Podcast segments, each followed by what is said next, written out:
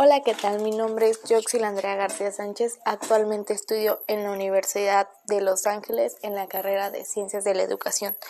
Y hoy les hablaré sobre la pedagogía socialista. Como primer tema sería las teorías, las bases teóricas de la escuela nueva.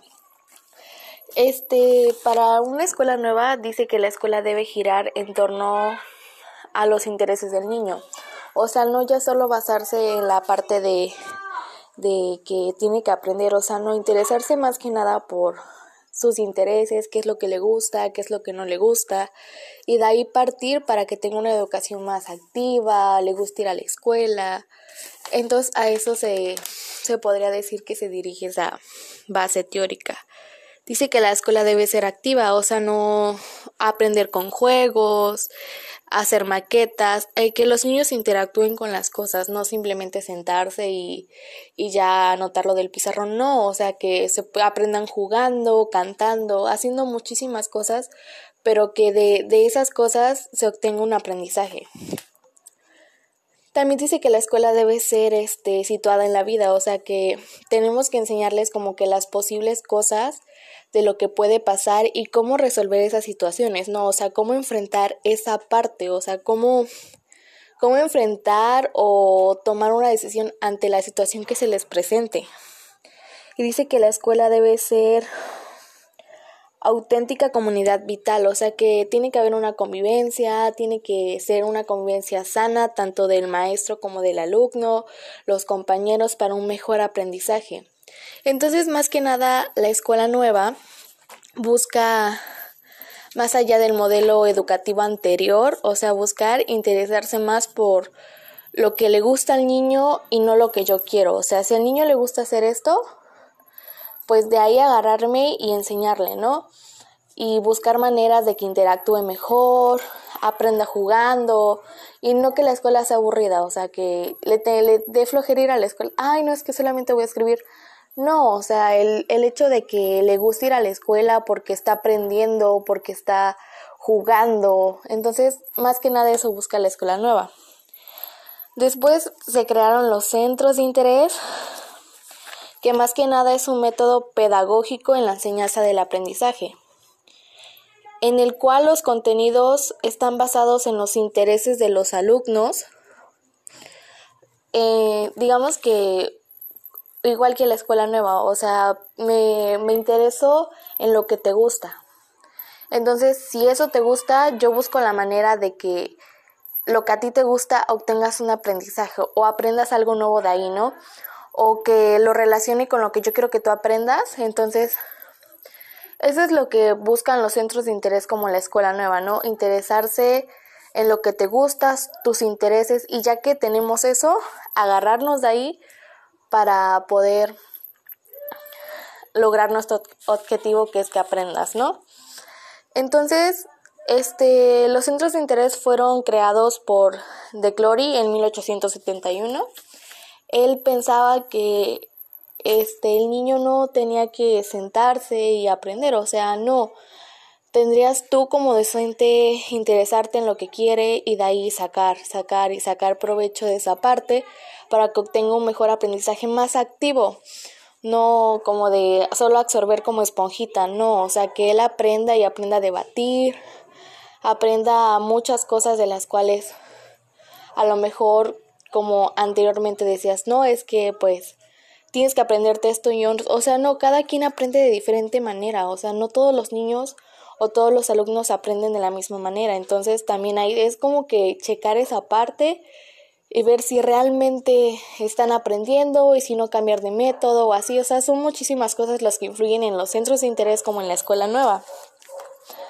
Las características son que el material principal es el juguete, o sea, aprender, este, van a aprender jugando, con juguetes, con plastilina, no sé, con muchísimas cosas, pero el chiste es que se logre el objetivo de que aprenda. Otra cosa es que los temas elegidos son por votación, o sea, no es como que quieras un tema y ya, ¿no? Y ese tema saber, no, o sea, buscar la manera de que, no, pues quiero ese tema, este, poner mínimo tres temas y llevar por votación y qué tema se quiere ver, ¿no? Así como que no, pues yo quiero ver este el aprendizaje de las teorías pedagógicas, ¿no? Y si la mayoría está de acuerdo en esa parte, de ese tema se va a hablar y no como imponer y decir, no, es que se va a hablar de este. No, los centros de interés buscan que sea por votación y lo que los niños quieran. Después dice que utiliza el aprendizaje por descubrimiento. Entonces, si yo ya sé cómo aprendes, claramente para ti va a ser un descubrimiento, para mí igual, porque como ya lo dije, o sea, no todos aprendemos de la misma manera. Entonces, si tú descubres que a lo mejor tú pensabas que solamente eras visual y ahora sabes que eres kinestésico, que aprendes mejor haciendo las cosas o interactuando más o a lo mejor eras auditivo y ahora te vuelves visual. Entonces esa parte influye muchísimo. Entonces los centros de interés lo que buscan es que sea una educación más activa. O sea, que aprendas jugando o con lo que te gusta, no solamente con lo que yo o el docente quiere enseñarte. O sea, no. Lo que él busca es interesarse en lo que a ti te gusta. Entonces eso es lo que busca los centros de intereses como la escuela nueva. Los tipos de ejercicios o cosas que ofrecen en los centros de interés es la observación, o sea que aprendas observando, viendo las cosas, ¿no? O sea, ya que sea que no sé, te ponen a hacer un, te ponen a ver un video y de ahí aprendes por medio de la observación. También dice que es la asociación, o sea que son ejercicios que establezcan relaciones entre los elementos. Y también dice que es la expresión, que aprendas a expresar los contenidos y aplicarlo en la vida, ¿no? O sea, yo te enseño y ya lo estás entendiendo, expresas tu opinión y también tratas de aplicarlo en tu vida cotidiana, ¿no? Entonces de eso se trata los centros de interés, por ejemplo, las escuelas nuevas. Más que nada buscan un aprendizaje más activo hablamos de María Montessori. Y la idea de María Montessori es que el niño tenemos que transmitirle la confianza, más que nada, de que sea capaz de, de actuar sin depender constantemente del adulto. O sea, nosotros tenemos que dar la confianza de que tú puedes hacerlo, no necesitas que alguien esté detrás de ti, o sea, que él actúe por sí solo, no que quiera que a fuerza estén atrás de él, no, o sea, que él experimente, que aprenda. Eso es lo que buscaba María Montessori. Y ella desarrolló un modelo pedagógico diferente en los centros de desarrollo y la madurez social. En lugar de basarse en el aprendizaje homogéneo, promueve un aprendizaje activo, cooperativo, participativo y personalizado centrado en un cierto aprendizaje, un cierto aprendizaje. O sea, lo que ella ya no quiere es que nos vayamos como la vieja escuela, que te enseñaban un tema y tenías que aprendértelo. No. O sea, ella lo que busca es que tú aprendas a, a interactuar solo no que te estén presionando, no, o sea, que tú te vuelvas solo, tú participes, se vuelva cooperativo el aprendizaje, tú me ayudas, yo te ayudo. Ella más que nada eso es lo que quería, o sea, independizarnos en esa parte, de que no a fuerza tenemos que esperar que alguien diga no es que estás bien, o sea, no, interactuar, investigar, ser autónomo, o sea, tú.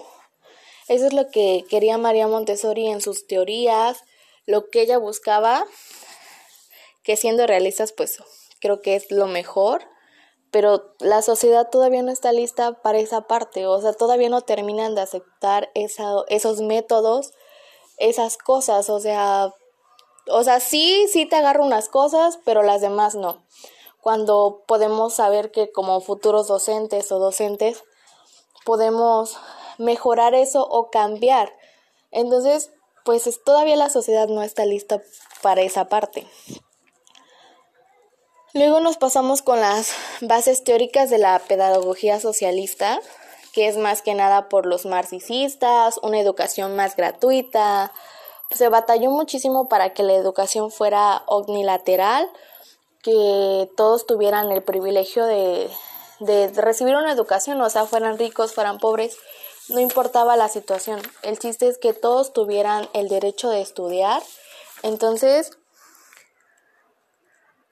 fueron, digamos que esas teorías se basaron más en, se fundamentaron en las teorías marxistas.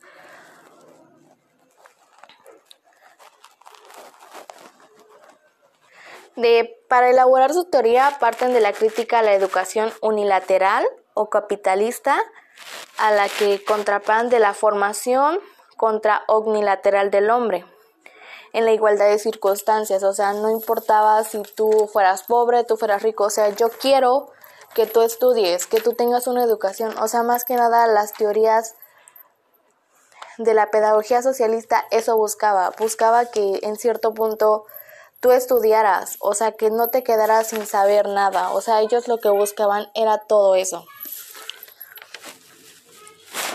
Y la escuela de trabajo, más que nada, la idea de esa escuela es que te enseña a que no solamente necesitas tener un título, o sea, puedes trabajar de un oficio y puedes vivir mejor. O sea, lo que la escuela quiere es que tú aprendas un oficio y de ese oficio, si tú ya no quieres estudiar, adelante. Yo te estoy dando las herramientas para que después ejerzas, ejerzas un oficio y de ahí te mantengas si ya no quieres continuar con tu vida de estudiante la escuela o la idea de la escuela del trabajo eso era, o sea que te enseño un oficio para que enfrentes a la vida si ya no quieres estudiar, ¿no? Y ya si hablamos de Anton, él nació el 13 de marzo de 1888, fue un pedagogo ruso, fundó las casas cooperativas para los pobres. Él decía que los adolescentes es malo, es malo debido a, a la carencia de un buen condicionamiento social, que es aprenderás a apreciar los valores de la sociabilidad y se producen en la regeneración del interior. Y él creó un sistema de pedagógico innovador en el cual se refleja a través de novelas, obras de teatro y guiones cinematográficos. Lo que él decía es que un adolescente no es que sea malo, sino que influye muchísimo su sociedad, su, su contexto social, o sea, a veces no, no importa cómo vivas, sino tú te adaptas a tu sociedad y si tu sociedad es discriminatoria, tú te vas a volver porque estás viviendo ahí. Entonces, él decía eso. Bueno, creo que es todo ya acabé. Entonces espero y le guste. Gracias.